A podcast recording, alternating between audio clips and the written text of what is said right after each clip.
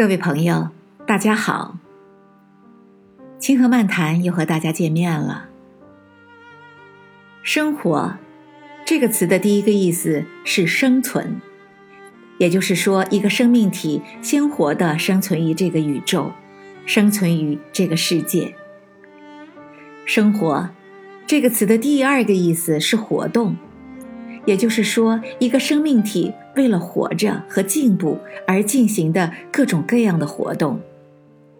生活这个词的第三个意思是状况，也就是说，一个生命体在衣食住行等方面的情形。从前，人们在邂逅亲友故交时，或是在书信往来时，通常都在百感交集之后，互问对方这些年生活的怎样。生活可还如意？等等。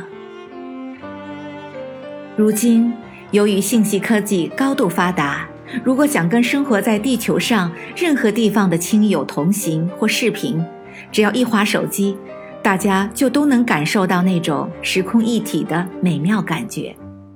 然而，无论天南海北的乱侃些什么，大概都会问起生活状况如何。也多祝福对方生活美满。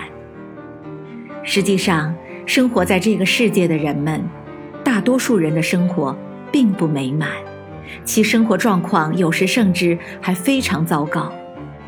可以这样说，一个人上半生的生活状况之好坏，在一定程度上是由其出身背景以及所受的教育程度来决定的。但是在人类文明发展史上，过去、现在、未来，都有无数坚强不屈的有志之士见证，或正在见证，或将要见证。他们通过拼搏、顽强、勤奋不止的一系列活动，来改变自己卑微的社会地位，使自己的生活状况变得越来越好，让自己的生活更有意义。从而可以随心创作自己的故事，编制未来的绚烂画卷。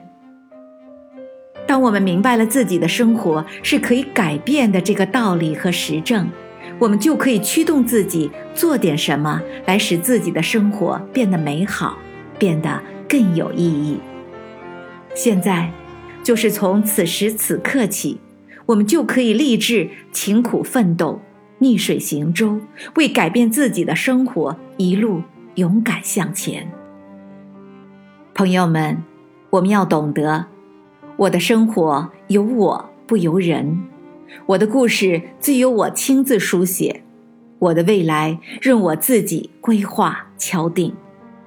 朋友们，请记住，在生命的长河里，只有自主掌控自己的生活。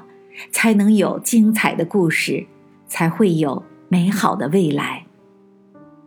我是燕平，感谢收听《清河漫谈》，我们下次再见。